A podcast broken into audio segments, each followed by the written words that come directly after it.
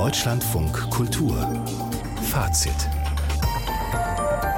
mit Wladimir Balzer. Herzlich willkommen zur Kultur vom Tage, immer nachts im Radio und jederzeit als Podcast. Eine historische Nacht für den deutschen Film und für den Regisseur von Im Westen nichts Neues liegt hinter uns. Edward Berger, All Quiet on the Western God, this means so much to us. Vier Oscars für einen deutschen Film, sowas gab es noch nie. Und was das für den deutschen Film in Zukunft bedeutet, das fragen wir. Dann wollen wir wissen, wie die BBC überparteilich bleiben will. Wir fragen, wie das Kulturleben 1945 wieder begann mit Exilanten und Dagebliebenen. Und dann haben wir zwei große Geister, die wir verabschieden müssen. Einmal den Sprachphilosophen Ernst Tugendhat und dann den Literaturnobelpreisträger Kenzaburo Oe. Übrigens, ganz nebenbei, der berühmteste japanische Atomkraftgegner. Ganz sicher einer der wichtigsten Schriftsteller Japans, Nobelpreisträger und auch eine politische Figur. Kenzaburo Oe. Mit 88 ist er gestorben. Ein Mann, der sich äh, in seinem Land aber nicht immer richtig wahrgenommen fühlte. In Japan muss ich viel Kritik einstecken. Es heißt, dass meine Romane zu persönlich sind. Aber das ist eben meine Methode. Und vielleicht erreiche ich damit eine neue Dimension der fiktiven Erzählungen. そこにフィクションの方法を自由に取り入れることで新しい自分自身を語る小説新しい自分の実存を語る小説というものを作り上げてきたと考えています。Kenzaburo Oe. Reden wir über ihn mit der Berliner Japanologin Irmela Hija Kirschnerreit. Sie kannte ihn persönlich schon. Guten Abend. Guten Abend. Wie haben Sie ihn als äh, Menschen erlebt? Ja, ich habe ihn also tatsächlich schon in den frühen 1980er Jahren in Japan kennengelernt und wir sind uns seither auch oft begegnet, auch auf mehreren Kontinenten. Ich war bei ihm auch zu Hause, habe mit seiner Familie am Tisch gesessen, manchmal auch mit weiteren Freunden von ihm. Also, er war ein eher zurückgezogener, grüblerischer Mensch. Eher ein bisschen schwierig, er pflegte auch seine Feindschaften, aber manchmal hat er dann auch Humor und Selbstironie und ich finde sehr hübsch, wie er sich selber beschreibt aus der Sicht seiner Tochter, in seinem schönen Roman Stille Tage. Da nennt die Tochter ihn einen empfindlichen Egozentriker, der ständig irgendwelche Krisen hat und in Alltagsdingen sehr ungeschickt ist.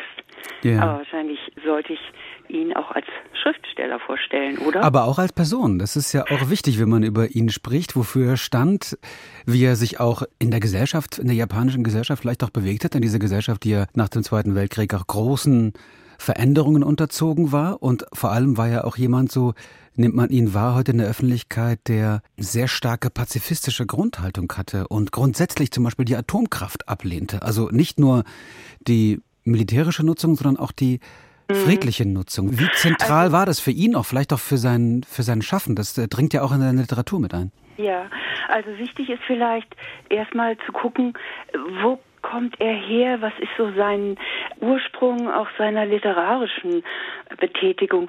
Äh, der ist ja 1935 in einem kleinen Dorf in den Wäldern auf der Südinsel Shikoku geboren und er hat selber immer wieder betont, dass er sich als jemand von der Peripherie Japans empfindet.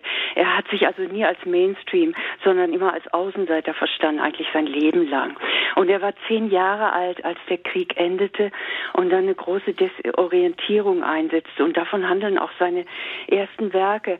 Also wenn man guckt in diesen verworrenen Zeiten am Kriegsende, da war er eben kurz danach als Student an die Uni Tokio gegangen, also schon von der Peripherie ins Zentrum. Und da fängt er an zu schreiben. Und da weckt er Aufsehen mit Erzählungen wie der Fang, Shiku auf Japanisch heißt das, zum Beispiel wie ein US-Flugzeug in der Nähe des Dorfes. Man muss sich immer vorstellen, und alle seine Werke oder die meisten spielen wirklich hauptsächlich in den Wäldern, so an der japanischen Peripherie, wie er sich das zurechtgelegt hat. Also, ein US-Flugzeug in der Nähe des Dorfes stürzt ab und die jungen Männer aus dem Dorf und die Kinder, die nehmen den einzigen überlebenden schwarzen Flieger gefangen. Und die Kinder, die versuchen, die können sich natürlich sprachlich gar nicht verständigen, aber die führen diesen Gefangenen raus und baden mit ihm und das ist alles auch ein bisschen erotisch aufgeladen und dann wird aber ein Junge von diesen Soldaten als Geisel genommen und es kommt zu einem gewaltsamen Ende. Also es sind Geschichten, das geht noch weiter. Gewissermaßen gibt es noch eine zweite Gewalt. Der Soldat wird getötet und dann der Junge. Also es sind meistens Erzählungen mit Antihelden und Außenseitern, wie er selbst. Also eine ganze Reihe von diesen berühmten Texten, die auch wirklich was ganz Neues, auch einen neuen Ton reintragen, von Verunsicherung, von äh, man kann es also auch natürlich ein bisschen anhängen an seine existenzialistisch orientierte äh, literarische Ausbildung. Das heißt, er war von, von europäischer Literatur auch geprägt?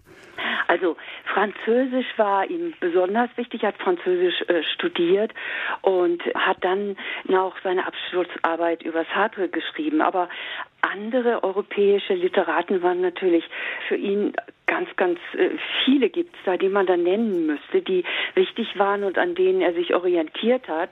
Und deswegen kann man sagen, er versucht auch so etwas wie diesen intellektuellen Dialog mit Europa zu führen. Ich gehe jetzt ein bisschen weg von diesem politischen, weil er ist zwar in der japanischen Öffentlichkeit und hier vielleicht noch mehr als in Japan auch so als sehr geradliniger als politische Figur, ja, ja. Ne? Und es wäre doch Aber interessant auch zu hören, wie die japanische Nachkriegsgesellschaft auf ihn und seine Impulse reagiert hat. Er hat ja auch die Aufarbeitung des Militarismus in, in Japan durchaus kritisch hinterfragt. Welche Wirkung hat er erzielt? Naja, also das ist äh, ganz interessant. Er hat zum Beispiel 1961 so eine Erzählung geschrieben, Tod eines politischen Jungen. Die ist deswegen auch interessant. Die 60er Jahre in Japan sind ja sehr politisiert, sehr aufgeheizt.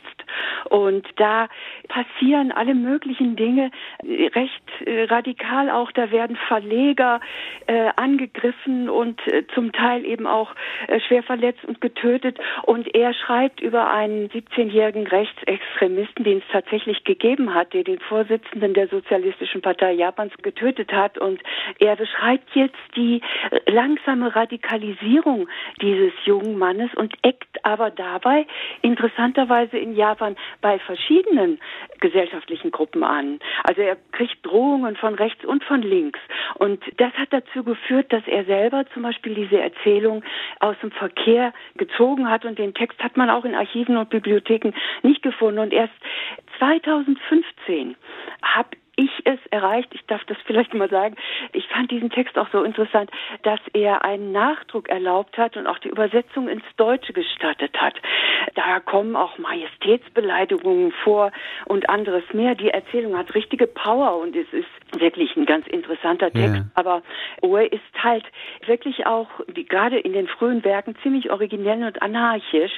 Nicht nur politisch, also er sieht immer auch seine eigene Familiengeschichte und natürlich auch die Geschichte mit seinem Sohn, dem behinderten Sohn, als auch exemplarisch an. Und es dreht als jemand, der Sohn, der ja, soweit ich weiß, klassische Musik komponiert. Ja, und das, das ist ja das, was, äh, glaube ich, für Kenzaburo eh auch so zentral war in diesen autobiografischen Essays. Licht scheint auf mein Dach, wo das auch nochmal aufgegriffen worden ist.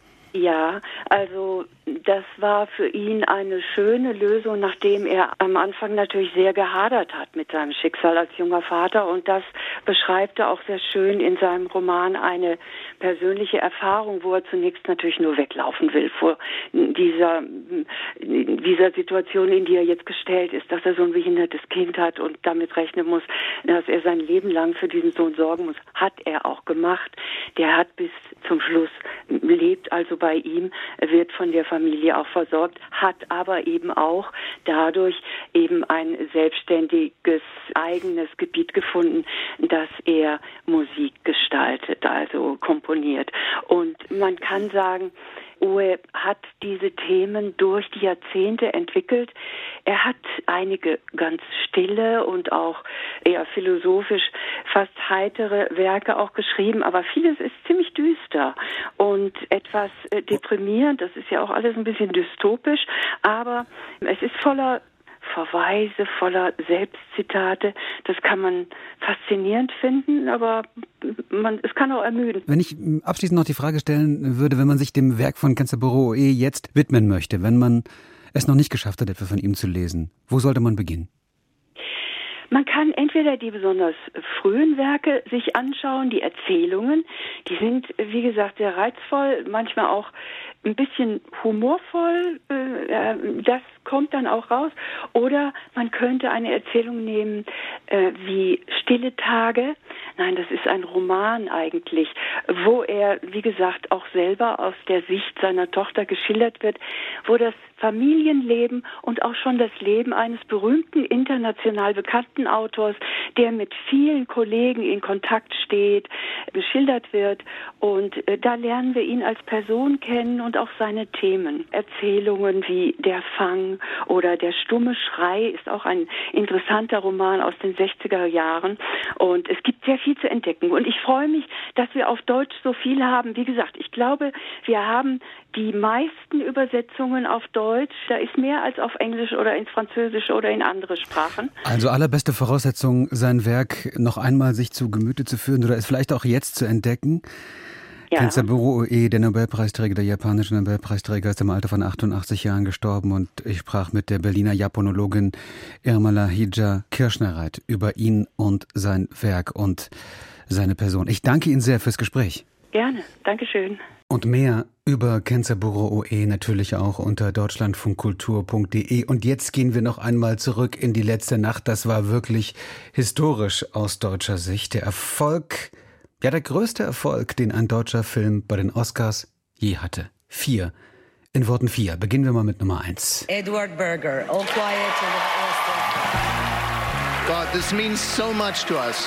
So, und jetzt die nächsten drei. And the Oscar goes to All Quiet on the Western Front. All Quiet on the Western Front. And the Oscar goes to All, All Quiet, quiet on the Western, Western Front. Vier Oscars für Im Westen nichts Neues von Edward Berger. Die deutsche Filmszene ist stolz. Der Kanzler hat gratuliert. Die Kulturstaatsministerin war selber persönlich in L.A. Also vier Preise für Kamera, Musik, Szenenbild und bester ausländischer Film.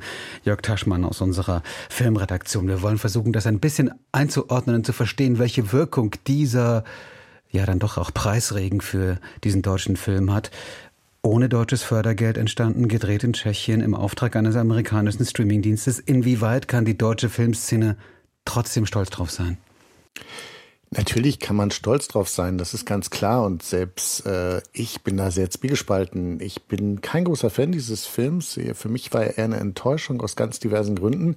Aber trotzdem freut man sich natürlich, wenn Leute ausgezeichnet werden, die hart gearbeitet haben, weil in jedem Fall ist es ein sehr gut gemachter Film und beste Kamera, beste Musik, äh, all sowas kann man, kann man voll unterstützen. Äh, es ist natürlich auch eine Auszeichnung, äh, bester internationaler Film zu werden. Da hätte ich persönlich einen anderen Favoriten gehabt, aber ich gönne es trotzdem äh, Edward Berger, auch wenn, wie gesagt, ich halte den Film für überschätzt, ähm, kann mit dem Ende überhaupt nichts anfangen, finde, man hat sehr viel rausgelassen. Es ist ein reiner Männerfilm geworden, ein reiner Kriegsfilm und äh, insofern ist es schon auch ein bisschen bedenklich, dass es nun gerade dieser Film ist, der der erfolgreichste deutsche Film jemals bei den Academy Awards gewonnen ist, geworden ist. Aber es ist eben auch ein Film, der sehr amerikanisch ist, äh, der eben genau das bedient, was die Amerikaner gerne sehen und für sich die Amerikaner auch Kriegsfilme vorstellen. Mhm. Andererseits ist ja die Oscar-Akademie sehr viel vielfältiger geworden in den letzten Jahren. Auch viele internationale Mitglieder, die nicht nur sich auf dem amerikanischen Markt bewegen. Also wie erklären Sie sich letztlich diesen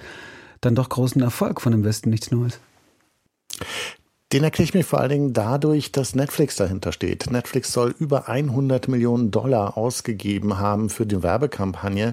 Netflix hat sozusagen alles auf diesen einen Film gesetzt. Der Film war eben überall und der ist ja gut gemacht, keine Frage. Es ist ja ein Film, äh, der natürlich äh, diesen Roman von Remarque das erste Mal in den deutschsprachigen Raum verlegt hat, äh, mit guten Darstellern. Äh, und äh, solche Filme funktionieren in Amerika immer. Das Boot war auch ein riesiger Erfolg.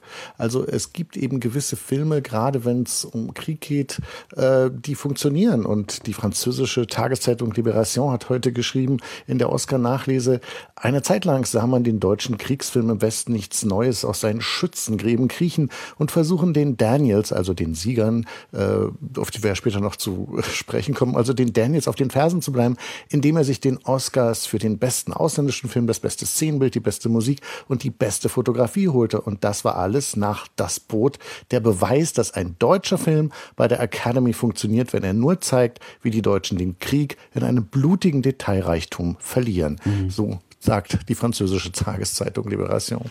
Das ist der internationale Erfolg, aber was hat eigentlich der deutsche Film von diesem Erfolg? Gibt es da so eine Rückwirkung, eine Ausstrahlung auch für die deutsche Filmszene, auch wenn da jetzt in diesem Fall äh, kein einziger Fördercent geflossen ist? Na, man könnte sich äh, schon Fragen stellen bei den deutschen Förderern, wie es kommt, dass Netflix bereit ist, dafür Geld auszugeben, wenn deutsche Förderer eben solche Summen überhaupt nicht mehr locker machen. Und wenn wir in Deutschland teure, aufwendige Produktionen machen, dann fließt das ins Fernsehen. Ich denke an eine Produktion wie Babylon Berlin oder kürzlich Der Schwarm. Da sind dann bis zu 40 Millionen ähm, Euro drin. Äh, Im Westen nichts Neues hat etwa 20 Millionen gekostet. Äh, der letzte Film, der in Deutschland so ein Budget hatte, das war eine Produktion von, von Bernd Eichinger gewesen. Ähm, also von daher sollte man mehr Mut haben in Deutschland und man kann eben in Deutschland äh, gute Filme machen und äh, hat tolle Leute und muss vielleicht auch nicht immer nach Tschechien gehen, um Großartiges zu machen. Da, wo wir er gedreht wurde, muss man, muss man dazu sagen. Genau, mhm. ja. Also, also wir haben ja auch Studios in Babelsberg, die nicht immer ausgelastet sind. Also vielleicht sollte man dann auch mal zu dem stehen, was man hat und hier vor Ort auch arbeiten und nicht immer dahin gehen, wo es dann angeblich billiger ist. Auf jeden Fall erfolgreich, diese Netflix-Produktion, diese äh, ja, deutsche Netflix-Produktion mit äh, insgesamt vier Oscars, aber die eigentliche, der eigentliche Abräumer dieses Abends war natürlich Everything Everywhere All at Once. Was bedeutet dieser Sieg eigentlich? Das ist schon sehr interessant, weil das ist nämlich das erste Mal seit Jahren auch wieder ein Film, der an der Kasse funktioniert hat. Der Film hat immerhin 73 Millionen Dollar eingespielt in Amerika, ist vor allen Dingen in Amerika äh, so gut gelaufen. Und das ist ein Film, auch da muss ich gestehen, ich persönlich konnte mit dem nicht allzu viel anfangen. Mich hat er einfach schlichtweg überfordert, weil das ist ja eine Geschichte, die in der ersten halben Stunde noch so halbwegs realistisch ist. Da spielt Michelle Yeoh, äh, die Besitzerin von so einem Waschsalon, die Probleme mit dem Finanzamt hat, Probleme mit ihrem Mann hat und dann plötzlich fängt sie an, in Paralleluniversen äh, abzudriften und dann wird's total durchgeknallt. Aber das ist ein Film, der die jüngere Generation ins Kino gebracht hat, was natürlich eine schöne Sache ist. Und natürlich äh, sieht man andere Filme und so, solange die Leute ins Kino gehen und sich sowas angucken, was natürlich auch mal was Neues ist, was was Frisches ist, ist das durchaus zu begrüßen. Gibt es eigentlich Filme, die bei dieser Oscarverleihung untergegangen sind. Darüber redet man ja irgendwie danach gar nicht mehr, wenn die ja, wenn der Öffentlichkeitstrack weitergezogen ist. Gibt es Filme, die Sie vermisst haben, die komplett ohne Preis nach Hause gehen mussten? Ich würde sogar sagen, diese Oscars waren schon fast radikal, weil so viele Filme eben gar nichts bekommen haben. Es war eigentlich eine Zeitenwende. Auf der einen Seite sieht man eine gut gemachte europäische Produktion, eben äh, von Netflix produziert, ein deutscher Film, im Westen nichts Neues, der vier Oscars bekommt und dann eben den ganz großen Gewinner, den die Amerikaner nur noch EEAAO nennen, also Everything Everywhere All at Once, der irgendwie so ein bisschen was Neues macht und äh, Kommerz und Anspruch in irgendeiner Form miteinander verbindet. Aber alles, was eben dazwischen dazwischen war. Alles, was früher Oscars bekommen hat, wie ein Steven Spielberg, nicht einen einzigen Oscar für Fablemans, einer seiner besten Filme seit Jahren. Nicht mal den Regie-Oscar hat er bekommen. Das war schon eine Überraschung. Elvis, ein Biopic. Normalerweise lieben die Amerikaner sowas. Kein einziges, kein einziger Oscar. Tar, der Film, der gerade in deutschen Kinos mit Kate Blanchett gelaufen ist. Kate Blanchett hat schon zwei Oscars bekommen, war für viele die große Favoriten. Kein einziger Oscar bekommen. Also das ist schon interessant, dass dieses gehobene Arthouse-Kino, sag ich mal, mit gewissem Anspruch eben auch größere Zuschauermassen zu binden, überhaupt nichts gerissen hat. Das hängt vielleicht auch damit zusammen, dass diese Filme in Amerika kommerziell alle nicht sonderlich erfolgreich waren, bis auf Elvis. Elvis ist gut gelaufen. Jörg Taschmann über die letzte Oscarnacht, über deutsche Erfolge und über einige Filme, die bei dieser Verleihung leer ausgegangen sind. Und wir kommen zu uns in diesem Fall, zu öffentlich-rechtlichem Rundfunk, der wir ja auch zum Teil Filme produzieren, nicht nur zum Teil, sondern sehr viel. Aber öffentlich-rechtlich heißt natürlich, wenn es gerade um Journalismus geht, ähm, ja, politisch keine Schlagseite zu haben und möglichst objektiv zu sein und alle relevanten Seiten zu Wort kommen zu lassen und keine politische Seite zu bevorzugen. Das gilt natürlich auch für die Kollegen von der BBC. Die Legende des öffentlich-rechtlichen Rundfunks, die seit Jahrzehnten für guten Journalismus steht, aber eben auch unter enormem Druck und nicht nur das, ähm, also Spardruck in diesem Fall, äh, sondern auch durchaus ja, von politisch-gesellschaftlicher Seite, gerade von konservativer Seite, sich immer wieder vorwerfen lassen muss und musste, politisch nicht ausgeglichen zu sein. Umso strenger war man da bei der BBC, äh, was die Richtlinien für Social-Media-Aktivitäten ihrer Mitarbeiter angeht, zum Beispiel auch für Fußballlegende Gary Lineker. Er hatte getwittert, die Rhetorik der konservativen britischen Regierung sei der von Deutschland in den 30er Jahren nicht unähnlich. Und das wiederum wertete die BBC als Verstoß gegen ihre Neutralitätsregeln. Gary Lineker musste zumindest für einige Tage seinen Posten räumen. Jetzt kommt er wieder zurück und Gabi Biesinger Erzählt uns von dieser Geschichte. Heute nun die Ankündigung, Lineker kehrt am Samstag wie gewohnt zurück. Man habe sich darauf verständigt, dass von unabhängiger Seite die Richtlinien für die Social-Media-Nutzung von BBC-Beschäftigten überarbeitet werden sollen. Lineker habe zugesagt, sich so lange an die bestehenden Regeln zu halten, so BBC-Intendant Tim Davy. Is that between now and when the review reports, Gary will abide by the editorial guidelines. Auch Lineker erklärte per Tweet, nach ein paar surrealen Tagen freue er sich, dass man einen Ausweg gefunden habe. Er könne es kaum erwarten, am Samstag wieder auf seinem Moderatorenstuhl zu sitzen. Doch die Krise ist für die BBC damit längst nicht ausgestanden. Der Vorwurf, dass die Suspendierung Linekers vorauseilender Gehorsam und ein Einknicken vor dem Willen der Regierung und der konservativen Presse war, bleibt trotz Dementi des Intendanten bestehen. Man beuge sich weder politischem Druck von links noch von rechts. Not affected by pressure from one party or the other. That is not how we work editorially in the BBC. Der ehemalige BBC-Mitarbeiter und Kommunikationsdirektor der konservativen Regierung unter David Cameron Craig Oliver spricht von desaströsem Krisenmanagement. Die BBC hat kapituliert und ist jetzt vor Lineker eingeknickt. Sie haben viel zu spät reagiert, dann den Streik ausgelöst und ihre Glaubwürdigkeit komplett verspielt durch die 180-Grad-Wende von Freitag bis heute. Komplettes Chaos.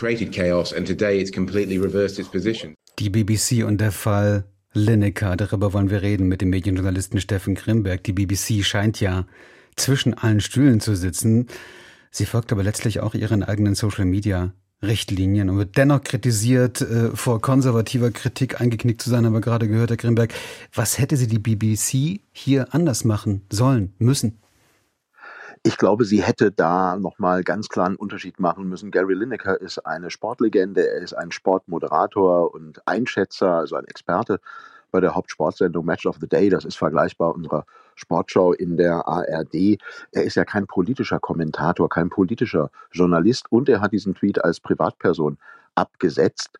Ähm, und da gab es offensichtlich auch innerhalb der BBC Konfusion, was ist jetzt erlaubt, was ist nicht erlaubt. Dass allerdings Lineker jetzt gehen musste, suspendiert wurde, wenn auch nur für ein paar Tage, und andere eher konservative Menschen, die in der BBC im Programm auftreten, die auch politische Tweets absetzen, dafür aber nicht gemaßregelt wurden. Ich glaube, das ist das Problem. Das ist eben der BBC auch heftig um die Ohren geflogen, dass da eben mit zweierlei Maß gemessen wurde. Hm, andererseits sitzt die BBC offenbar auch zwischen allen Stühlen, wird von allen Seiten kritisiert, versucht eben tatsächlich da bestimmte Maßstäbe einzuhalten von einer Überparteilichkeit, einer gewissen Objektivität.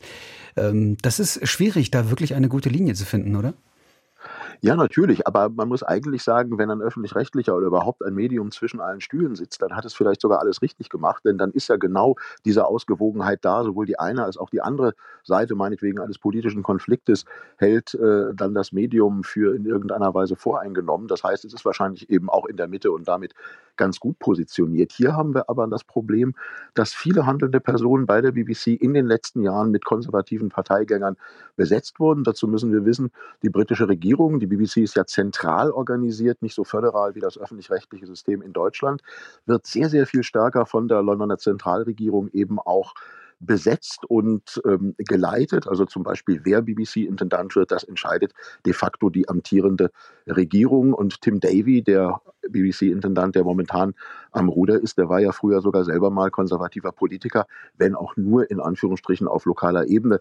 Dann ist da beispielsweise Richard Sharp, der BBC-Chairman, also eine ganz wichtige Figur, auch so in einer Art Aufsichtsfunktion bei der BBC. Ähm, der ist Parteispender der Konservativen. Er hat über einen Freund äh, geholfen, dass Boris Johnson, der frühere Premierminister, eine Bürgschaft äh, in Höhe von fast einer Million Pfund bekam. Also da sind schon einige Fragezeichen. Man muss schon sagen, die BBC ist von den Konservativen in den letzten Jahren auf der einen Seite, sagen wir mal, ähm, durchsetzt worden und auf der anderen Seite nimmt diese Partei allerdings äh, weiterhin für sich in Anspruch, immer zu sagen, die BBC ist uns gegenüber feindlich gestellt und ist nicht ausgewogen genug und das müssen wir ändern. Das ist also eine ziemlich bizarre Situation. Aber gleichzeitig muss man ja immer wieder versuchen, ich meine, das kennen wir ja auch aus unserer eigenen Erfahrung, immer wieder unabhängigen Journalismus sicherzustellen. Ähm, auch für öffentlich-rechtliche ist es immer wieder auch eine tägliche Herausforderung, der wir uns äh, stellen müssen. Worauf kommt es denn dann letztlich an, auch jenseits der BBC? Na, ich glaube, man muss eben ganz klar sagen, man höre beide Seiten und man sage da aber eben auch, wo ist hier politische Strippenzieherei am Werk und wo geht es wirklich um eine politische Debatte. Lineker hat ja die äh, Einwanderungspolitik der äh, britischen Regierung, also vor allen Dingen die geplanten neuen Regelungen, ähm, dass Menschen, die den äh, Ärmelkanal in kleinen Booten überqueren, leichter zurückgeschickt werden können, kritisiert. Darüber berichtet die BBC übrigens auch sehr, sehr dezidiert über diesen Konflikt in eigener Sache. Das macht sie, glaube ich, sogar souveräner als das deutsche Sender machen würden. Und ich denke, genau da zeigt die BBC journalistisch eigentlich, dass sie auf dem richtigen Weg ist. Und ich glaube in der Tat, sie hat einen großen Fehler gemacht, äh, Lineker da vom Schirm zu verbannen. Das sieht man ja auch an der großen Solidaritätsbewegung. Ganz viele andere Sportkommentatoren haben sich ja in Solidarität mit ihm eben auch nicht zum Dienst gemeldet, sodass das vergangene BBC-Wochenende ziemlich ohne Fußball auskommen musste. Das sagt Steffen Grimberg, der Medienjournalist, über den Streit innerhalb der BBC um äh, Unabhängigkeit und auch um die Personalie Gary Lineker. Ich danke Ihnen sehr. Gerne. Deutschlandfunk Kultur. Kulturnachrichten.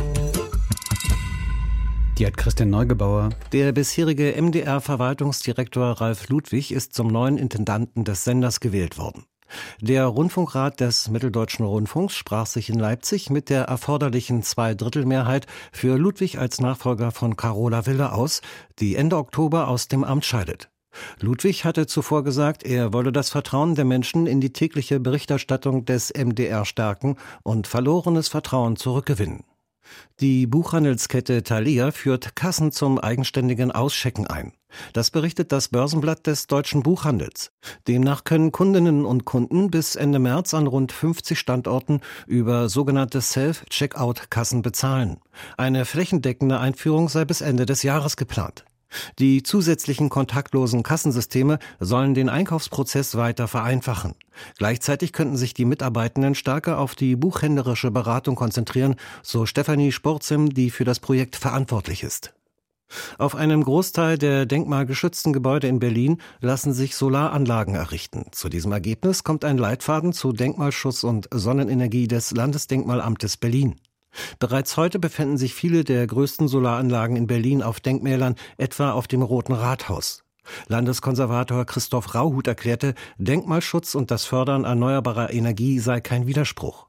Nur wenn die Dachlandschaft eines Gebäudes aufwendig gestaltet oder sehr prägend für das Stadtbild sei, könnten keine Solaranlagen auf diesen Dächern installiert werden, hieß es weiter. Im Streit zwischen Großbritannien und Griechenland um eine mögliche Rückgabe der Friesteile des Parthenon-Tempels ist keine Lösung in Sicht. Es gebe keine Pläne, ein Gesetz zu ändern, das eine Herausgabe von Artefakten aus dem British Museum verhindert, sagt der britische Premierminister Sunak auf einem Flug in die USA. Das Gesetz British Museum Act von 1963 verbietet es der Einrichtung, Objekte aus ihrer Sammlung zu verschenken. Athen fordert seit Jahrzehnten die Rückgabe sämtlicher Friesteile aus dem British Museum. Christian Neugebauer, vielen Dank. Ein Mann der Sprache, einer, der die Welt mit ihr erkennen wollte, mit der Sprache, der Philosoph Ernst Tugendhat. 93 ist er geworden. Wir erinnern an den Mann, der ja in einer der berühmtesten Villen des 20. Jahrhunderts groß geworden ist, nämlich der Villa Tugendhat in Brünn. gebaut von Mies van der Rohe. Architekturfreunden schlägt da vermutlich gleich das Herz höher. Ernst Tugendhat, deutscher Jude, prägender Sprachphilosoph und jemand, bei dem die Philosophin Ursula Wolf studiert hat. Schönen guten Abend. Ja, schönen guten Abend. Was würden Sie sagen? Was haben Sie von ihm gelernt? Was ich vor allem von ihm gelernt habe, ist klares Denken. Also nicht einfach irgendwas nachreden und nicht einfach hinnehmen, dass es so ist, wie man irgendwo liest, sondern selbstständig nachdenken und alles, was man sagt, einfach und klar ausdrücken. Also nicht wie viele traditionelle Philosophen mit komplizierten, hochtrabenden Begriffen irgendwas zudenken, sondern möglichst schlicht und einfach und klar reden und denken. Das ist äh, bemerkenswert, weil das eigentlich auch genau unsere journalistische Arbeit betrifft, letztlich, wie man mit Sprache versucht, klar zu sein und auch Dinge zu erfassen. Wenn man jetzt über seine Sprachphilosophie spricht, Einfachheit höre ich so aus Ihren Worten, Klarheit, Direktheit, aber wo ist das Philosophische? Das Philosophische ist, dass er als einziger eigentlich versucht hat, die großen klassischen philosophischen Themen halt mit der Sprachphilosophie neu umzuarbeiten. Das hat niemand gemacht. Die heutigen Sprachphilosophen, die angelsächsischen, die äh, bearbeiten so Quisquilien, irgendwelche kleinen äh, Schwierigkeiten und Paradoxien oder so, aber die arbeiten nicht mehr an den großen klassischen philosophischen Themen. Während er hat versucht, äh, also die griechische Philosophie, die Frage nach dem Seienden als Seienden oder die Bewusstseinsphilosophie umzuformen mit dieser neuen sprachanalytischen Methode und diese ganzen klassischen Themen damit aufzunehmen. Was ist das für eine sprachanalytische Methode? Es gibt drei große Methoden in der Philosophie, so hat man, sagt man, einmal die Ontologie, zweitens die Bewusstseinsphilosophie, drei Modelle besser, die Bewusstseinsphilosophie und dann die Sprachphilosophie. Die Ontologie ist naiv und sagt, wir haben die Dinge und wollen wissen, wie die sind. Also da hat man direkten Zugang zu den Dingen, zu den Sachen. Die Bewusstseinsphilosophie hat gemerkt, dass das so einfach nicht geht, sondern die Dinge sind uns ja gegeben im Bewusstsein, im Geist. Wir haben die nicht einfach so vor uns. Wir müssen auf unsere Zugangsform reflektieren. Aber die Bewusstseinsphilosophie sagt, das sind Vorstellungen in meinem Kopf, was ich da habe. Und dagegen sagt die Sprachphilosophie, Wittgenstein und so, was in meinem Kopf ist, kann ich nicht intersubjektiv ausweisen. Das können die anderen ja nicht sehen. Und das heißt, und was Tugendhats Punkt immer war, ist begründen. Nicht? Also was ich allein in meinem Kopf habe, kann ich den anderen nicht zeigen und damit kann ich nichts begründen. Das geht nur, wenn ich ein intersubjektives Medium habe und nur die Sprache ist ein intersubjektives Medium. Hm, das heißt, ich versuche das zu verstehen, das heißt, die Sprache war für ihn der eigentliche Träger von Philosophie der einzig mögliche Zugang zu den Sachen halt. Das mhm. heißt, die Sachen kann man nur erklären, auch die Bewusstseinsstrukturen kann man nur philosophisch erklären, wenn man sich klar macht, dass sie uns nur gegeben sind in sprachlichen Strukturen. Anders haben wir dazu keinen Zugang. Was wir philosophisch aufarbeiten können, sind die Sprachstrukturen. Und erst indem wir das machen, können wir die Dinge und die Bewusstseinsstrukturen und das alles erschließen. Sie waren ja seine Schülerin. Inwieweit haben Sie das aufgegriffen und weiterentwickelt? Oder wie weit musste man das weiterentwickeln für die nächsten Generationen? Naja, das ist eine Methode, die kann man natürlich auf alles anwenden. Und andererseits hat die Methode auch Grenzen, nicht? Also die späteren Generationen halten sich da nicht mehr so streng. Er selber hat zugegeben, dass es natürlich Grenzen gibt der Methode. Zum Beispiel die, die äh, Art und Weise, wie die Kunst sich artikuliert, die hält sich ja nicht an formale Sprachstrukturen. Also es gibt natürlich äh, Mitteilungsweisen des Menschen, die man damit gar nicht gut erfassen kann. Also das ist sicher nicht alles, was es gibt.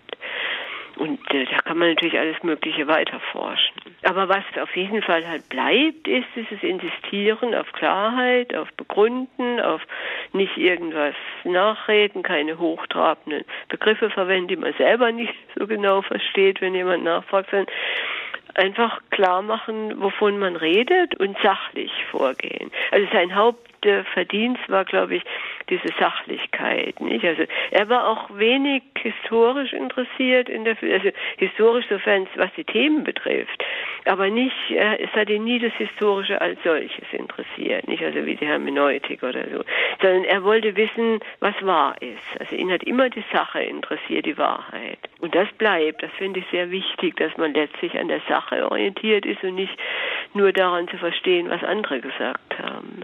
Wie hat er das eigentlich persönlich gelebt, diese Sachlichkeit, diese Analyse, diese Sprachanalyse. Ich frage auch deswegen, weil ja durch seine Biografie ja letztlich auch das 20. Jahrhundert geht als äh, Klar, deutscher ja, ja. Jude, der fliehen musste, dann zurückgekehrt ist, kurz nach 45, ja, ja. und dann ausgerechnet bei Martin Heidegger, dem Philosophen, ja. der so verwoben war mit den Nazis, studiert hat. Das ist ja, eine Ambivalenz. Wie, wie, ja, wie erklären das, Sie sich das? Hm. Das ist eine biografische Ambivalenz, aber das erklärt sich, glaube ich, letztlich auch daraus, dass ihn einfach die philosophischen Sachen interessiert haben. Und Heidegger war nun mal ein großer Philosoph und dann war es ihm egal. Er war damals sehr unpolitisch, als er zu Heidegger kam. Er hat sich später erst politisiert in Heidelberg dann. Und davor war er relativ unpolitisch und er, ihn hat einfach die Philosophie interessiert, die Sache. Und Heidegger hat halt äh, große philosophische Texte geschrieben. Seine Zeit ist ein großartiger, wichtiger philosophischer Text eben. Mhm. Und äh, da hat er einfach äh, an der Sache gearbeitet und wollte wissen, wie das ist und wie man das verstehen soll und wie man das anders oder besser machen kann. Aber er kann sich auch, er konnte sich ja nicht einfach aus der Zeit nehmen, aus der Geschichte nehmen. Er war doch Teil dessen, oder? Ja, ja, natürlich. Wie gesagt, später hat er sich dann auch stärker politisiert in Heidelberg. Mhm. Während diese Sachlichkeit, die zeigte sich eigentlich eher in der Art, wie er, wie er sich gab, so im Seminar nicht. Der konnte im Seminar so erstens berühmt ist, immer wenn jemand in der Diskussion irgendwas äh, Unklares sagte. Er saß vorne und sagte, das verstehe ich nicht. Es war, war berühmt, dass er, wann immer er irgendwas sagt, was nicht vollkommen klar war, er sagt, verstehe ich nicht. Und das heißt, man musste dann selber sich klar machen, was man eigentlich will und das nochmal ordentlich sagen. Sonst hat er es nicht, gar nicht drauf geantwortet.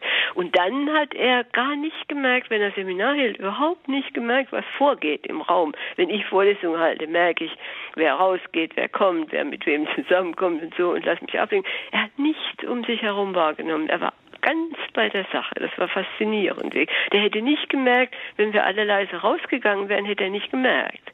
Der war so auf die Sache konzentriert, dass er das nicht gemerkt hätte. Die Philosophin Ursula Wolf über ihren Lehrer Ernst Tugendhat, der im Alter von 93 Jahren gestorben ist. Ich danke Ihnen sehr für das Gespräch. Ja, gerne. Sören Fazit, die Kultur vom Tage. Ernst Tugendhat also war gleich nach 45 aus dem Exil zurückgekommen, während Heidegger als Mitglied der NSDAP dageblieben war. Um die Zeit direkt nach 45 geht es uns jetzt. Um den Versuch des Neuanfangs und der Aufarbeitung, was noch so alles versucht wurde in der Kunst- und Kulturwelt, aber auch um personelle Kontinuitäten. Dazu fand heute eine Tagung statt, unter anderem veranstaltet von der Humboldt-Uni in Berlin, aber auch vom Zentrum für zeithistorische Forschung in Potsdam, das Ganze für uns beobachtet von unserem Kritiker Nikolaus Berner. Schönen guten Abend. Einen schönen guten Abend. Wo waren da die Schwerpunkte? Worum ging es im Detail? Oh, im Detail, da gab es unglaublich viele Ein langer Details. Tag ist hinter Ihnen, ne? Es war ein ja. wirklich langer Tag. Es mhm. war ein unglaublich interessanter Tag. Also wirklich phänomenal. Also diese Tagung möchte ich auf jeden Fall irgendwann mal als Buch, nee, nicht irgendwann mal, ganz schnell als Buch in der Hand haben. Die wird es als Video ähm, geben, demnächst auch auf der Seite des Zentrums für zeithistorische Forschung. Potsdam. Genau, Bücher lesen sich schneller ja. als Videos. ähm, nee, also das war wirklich eine ganz tolle Tagung. Es ging im Grunde genommen wirklich darum, wie hat eigentlich die deutsche Kulturwelt nach 1945 weitergemacht? Wie weit hat sie sich überhaupt damit auseinandergesetzt, äh, dass es so etwas gab wie eine ja, Verwicklung von doch ganz führenden äh, deutschen Musikern, Bibliothekaren, Museumsleuten, Tatütata in das, was man das Regime nannte, also die Zeit vor 45. Und da ist ja in der Firmenforschung sehr viel passiert, da ist in den letzten zehn Jahren sehr, sehr viel in der Behördenforschung Kurze passiert. Zwischenfrage. Reden wir von West, Ost, reden wir von beidem? Wir reden derzeit hauptsächlich von West. Mhm. In der Tagung war insgesamt sozusagen der Ostaspekt, also will der heißen, die DDR ja eher unterrepräsentiert. Ja. Ja, nicht, also da, bei den Beiträgen, wo die DDR eine Rolle spielte, merkte man, nee, das war gar kein großer Unterschied. Also zum Beispiel das äh, in die Goethe-Gedenkstätten oder die Klassiker-Gedenkstätten in Weimar haben nach 1945 einfach genauso weitergemacht. Und zwar ohne größere Personalwechsel oder ähnliches, wie sagen wir mal ähm, die, das Dürerhaus in äh, Nürnberg. Da kannten die gar nichts. Und auch der Neuanfang in Kulturinstitutionen in der DDR, soweit sie erwähnt wurden jetzt, also das war einfach noch nicht das große Forschungsthema. Das war überhaupt das Interessante Interessanteste bei dieser ganzen Veranstaltung. Es bestand eigentlich in einer unendlich langen Liste von Themen, die man ganz dringend noch erforschen muss, weil man nämlich ansonsten wirklich keine Ahnung hat. Also, dass man ganz am Anfang steht. Dorothea Schöne vom Kunsthaus Dahlem sagte das ganz trocken. Ja, ähm, wir haben erstens kein Geld, wir haben nur zweieinhalb Stellen und wir sollen die gesamte Geschichte des Deutschen Künstlerbundes nach 1945 aufarbeiten. Das ist so gar nicht möglich. Wir sind noch nicht mal in den Kinderschuhen und wir können noch gar nicht laufen. Also insofern, ähm, das zeigte sich bei der ganzen Tagung ununterbrochen wieder die große Forschungslücke. Deswegen, dass man jetzt, man muss jetzt nicht auf dieses DDR-Thema konzentrieren, sondern viel spannender war eigentlich wirklich, dass es ja ein gesamtes Forschungsthema ist, das bis vor ganz wenigen Jahren kaum behandelt wurde. Wie gesagt, Behördenforschung gibt es seit etwa zehn Jahren, Firmenforschung seit etwa 20 Jahren. Die Hauptorganisatorin des Ganzen, Jutta Braun, verwies auf die Sportforschung, die eben seit etwa 2000 schon läuft. Damals ganz heftig angeschoben durch die Erwartung der Fußball-Weltmeisterschaften, wo man eben nicht völlig nackend dastehen wollte. Und ja, aber in einem Kulturbereich insgesamt über Museen, über Opern etc. gibt es wenig neuere Forschung, wobei man auch sagen muss, das ist ein bisschen erstaunlich, weil es nämlich genau in dem Bereich in den 50er und 60er Jahren durchaus intensive ähm, Vorbereitungen gegeben hat. Beispielsweise das große Werk von Josef Wulff ähm, über die Verwicklung der deutschen Kultur in die Politik der Nazis. Mhm. Nur wurde das einfach nicht wahrgenommen. Offenbar ist das auch ähm, ein Anliegen der Kulturstaatsministerin. Ne? Die ist ganze Thematik. Claudia Roth war dabei. Ist ein mhm. ganz zentrales Anliegen. Sie hat dann auch gleich ein wirklich sehr eindrucksvolles äh, Grußwort gemacht. Welche personellen Kontinuitäten gab es dabei? Wie haben Kultureinrichtungen bei der Restitution von entzogenem Eigentum agiert? Welcher KünstlerInnen, die ausgegrenzt, die verfolgt oder ermordet wurden, wird heute gedacht? Welche Schicksale blieben hingegen vergessen oder wurden gezielt übergangen? Fragen, die bis heute oft gar nicht mal gestellt wurden. Die Forschungslücke soll geschlossen werden. Ja, und sie verband das auch ganz direkt mit einer politischen Forschung. Sie sagte, das ist nötig, weil wir einfach angesichts einer neuen rechtsradikalen Gefahr diese Kenntnisse haben müssen. Also es dreht sich nicht nur darum, dass wir sie irgendwie haben wollen, dass es interessant ist zu wissen, sondern wir brauchen sie, um eben aktuellen Gefahren vorbeugen zu können. Mhm. Also reden wir da letztlich auch über alte Seilschaften, die nach 45 wieder aktiv werden konnten und sich vielleicht auch dann ja auch mit Exilanten auseinandersetzen mussten. Ne? Zum Beispiel mit Exilanten und mit deren Ansprüchen. Aber es war interessant, bei der Tagung kam eigentlich raus, es gab verschiedene Ursachen. Eben nicht nur das, was wir sofort auch vermuten, oh, das waren die alten Seilschaften, die kannten sich, die hatten den gleichen sozialen Hintergrund, die hatten die gleiche Ausbildung, die hatten die gleichen Lehrer, hatten vielleicht die gleichen Kriegserlebnisse und haben dann im Grunde genommen nach dem Krieg weitergearbeitet und sich gegenseitig die Posten zugeschoben. Das war sicherlich auch ein Grund. Aber eine zweite Angelegenheit, die für die Nichterforschung oder für die, das Nichtbewusstsein dafür, dass es dort ein Problem geben könnte, wenn man einfach so weitermacht, war sicherlich auch, ähm, dass die die Personen selber oft so eng mit dieser ganzen Geschichte davor verbunden waren und ein Lehrer-Schüler-Verhältnis hatten in der nächsten Generation. Das heißt, da wurde auch wieder nicht drüber geredet. Dann war Jutta Braun wies darauf hin, dann, dass nach 1990 war natürlich die Aufklärung über die DDR-Geschichte über mindestens 10, 15 Jahre viel, viel wichtiger. Die ganze Frage, was ist nationale Kultur und Kulturgeschichte, wurde da eben vor allem mal an dem Binnenverhältnis Bundesrepublik und DDR abgehandelt und nicht so sehr an dem Verhältnis, was ist denn nach dem dem Krieg in der Bundesrepublik oder in der DDR mit den Kulturschaffenden aus der, Bundes aus der Nazizeit passiert, ähm, abgeklärt. Also es sind ganz vielfältige und sehr dichte ähm, ja, Zusammenhänge, die man dort beachten muss, die eben nicht einfach nur damit zu klären sind, da ist jemand gewesen, der hat eben dem anderen Posten zugeschoben. Wobei auch das, also das kam da phänomenal gut raus in der ganzen Tagung. Gab es da Beispiele? Ähm, ja. Es gab zum Beispiel aus dem Innenministerium, dass das Innenministerium, äh, das war zuständig für Kultur in der alten Bundesrepublik. Das Innenministerium hat einfach missliebige, missliebige Filme oder Literatur versucht zu blockieren musste sich allerdings auch in den 50er Jahren ganz schnell dann schon mit dem Vorwurf der Zensur auseinandersetzen. Also insofern, es gab auch immer ein Wechselverhältnis. Ja, es war nicht so eindeutig, wie ich auch sagen muss, wie ich es heute Morgen noch irgendwie vor mir hatte. Mhm. Also ich würde mal sagen, das könnte der Anfang sein von etwas mehr Wenn das das Fazit wäre von diesem Tag, äh, wohin es da noch gehen müsste in der Forschung, ne? Also es ist ganz klar, mhm. es muss viel mehr die DDR mit betrachtet werden. Es muss vor allen Dingen der europäische Kontext mit betrachtet werden. Also Hermann Parzinger, der Stiftung, Präsident der Stiftung Preußischer Kulturbesitz, erwähnte dann so kurz, ja, also wir haben als Institution natürlich auch ein Problem. Kam übrigens gleich die Gegenreaktion, fand ich super. Ja, also der Begriff Preußen, der wurde in den 50er Jahren vor allem mal von Moskau aus angegriffen. Ähm, und äh, die Sowjetunion hat alles getan, um den Begriff Preußen auf keinen Fall in irgendeiner Form in der Sowjetunion auftauchen zu lassen. Und auch die westdeutschen Länder waren da nicht etwa solidarisch mit, also mit der Stiftung Preußischer Kulturbesitz, sondern haben sich da immer ganz fein sofort rausgezogen. Aber Parzinger sagte durchaus ehrlich, ja, wir haben da auch über Jahre blockiert, was Restitutionen angeht. Wir haben uns eben auch nicht ganz sauber verhalten. Vielleicht nicht ganz verwunderlich, der erste Präsident der Stiftung Preußischer Kulturbesitz war eben auch ein NSDAP-Mitglied. Und darüber hat eben auch bis heute nie jemand geforscht. Und diese ganzen Vielfältigkeiten, die eben auch darauf hindeuten, es gibt eine europäische Geschichte des Ganzen. Weil Parzinger sagte dann eben auch, ja, ähm, wir müssen eben auch mal uns über Holland unterhalten und über Polen und etc. etc. etc.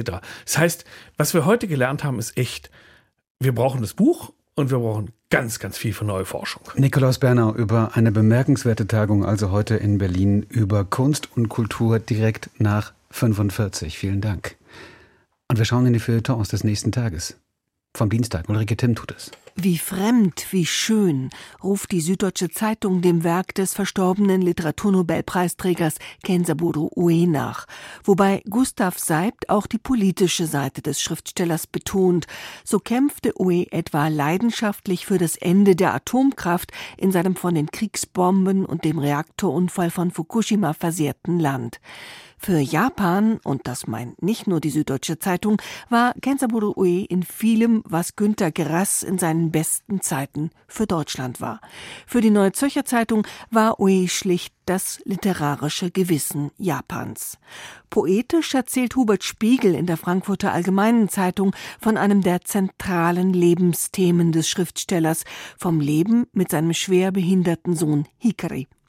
Zwei Winde, die sich in den Bäumen treffen, titelt die FAZ, fast schon ein Haiku, über dieses sehr besondere Vater-Sohn-Verhältnis, auch davon geprägt, dass sich Kensaburo Ue immer wieder Gedanken darüber machte, was wohl passiert wäre, wenn er der für das Überleben des Kindes notwendigen Operation damals nicht zugestimmt hätte.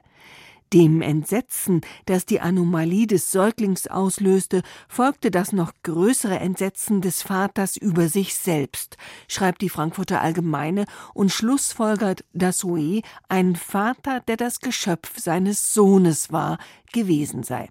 Die Welt zitiert den großen Autor selbst und lässt ihn von seinem glücklichen und langweiligen Leben erzählen, ein Leben, das zu einem Drittel aus Lektüre bestand, einem Drittel Schreiben und zu einem Drittel Zusammensein mit eben Hikari, seinem Sohn. Zitat Ue, ich habe mein Leben damit verbracht, zu Hause zu bleiben, das Essen zu essen, das meine Frau kocht, Musik zu hören und mit Hikari zusammen zu sein. Ich habe das Gefühl, dass ich eine gute Karriere hatte, eine interessante. Jeden Morgen bin ich mit dem Wissen aufgewacht, dass mir nie die Bücher ausgehen würden, die ich lesen wollte. Glück kann etwas sehr Stilles sein. Kenzaburo Ue wurde 88 Jahre alt. Erst Disney-Praktikant, dann Star, titelt die Süddeutsche Zeitung, und einen Moment vermutet man vielleicht noch eine irgendwie über Bord gegangene Geschichte der vergangenen Oscar-Nacht aufgespießt zu haben. Allein es geht um Torten. Appetitlichst gemalt verhalfen sie Wayne Thibault zu Ruhm. Jetzt widmet man dem Künstler in Basel eine Retrospektive. Der Maler brachte das Kunststück fertig, bonbonfarbene und optimistische Bilder zu produzieren, in denen zugleich eine hintergründig melancholische Ahnung von den Abgründen der Konsumkultur mitschwang, meint Kitonedo in der Süddeutschen Zeitung, die der Tortenkunst ein fettes Bild beigibt und nachsetzt. Schoko- und Buttercremeschichten bildete Thibaut so provozierend pastos auf der Leinwand ab, dass ein Kritiker einmal geseufzt habe, haben soll. Du willst seine Bilder nicht nur anschauen, du willst auch an ihnen lecken. Das lassen wir jetzt einfach mal so stehen. Aber vielleicht sollte sich die Tortenausstellung von Basel nicht vor Augen führen, wer gerade fastet. Oder dann erst recht als Ersatzbefriedigung Sei's drum. Schlagsahne und speckfrei ist die Musik von Quincy Jones. Die Frankfurter Allgemeine gratuliert dem so klugen wie charmanten Komponisten, Arrangeur, Bandleader, Jazztrompeter, Produzenten und Manager zum Geburtstag. Es ist schon der 90. Und so erinnert Wolfgang Sandner zum einen respektvoll daran, dass alles, was Rang und Namen hatte, von Frank Sinatra bis Dizzy Gillespie, bei Quincy Jones für ein schönes Arrangement Arrangement anklopfte und schreibt zum anderen ebenso respektvoll wie fröhlich frech, dass Quincy Jones nicht nur ein netter Tycoon sei, sondern Noten ebenso gut liest wie Banknoten. Man muss auch gönnen können. Glückwunsch. Die Feuilletons vom 14. März. Gelesen von Ulrike Timm. Und das war Fazit, die Kultur vom Tage. Mit Wladimir Balzer immer nachts im Radio und jederzeit als Podcast.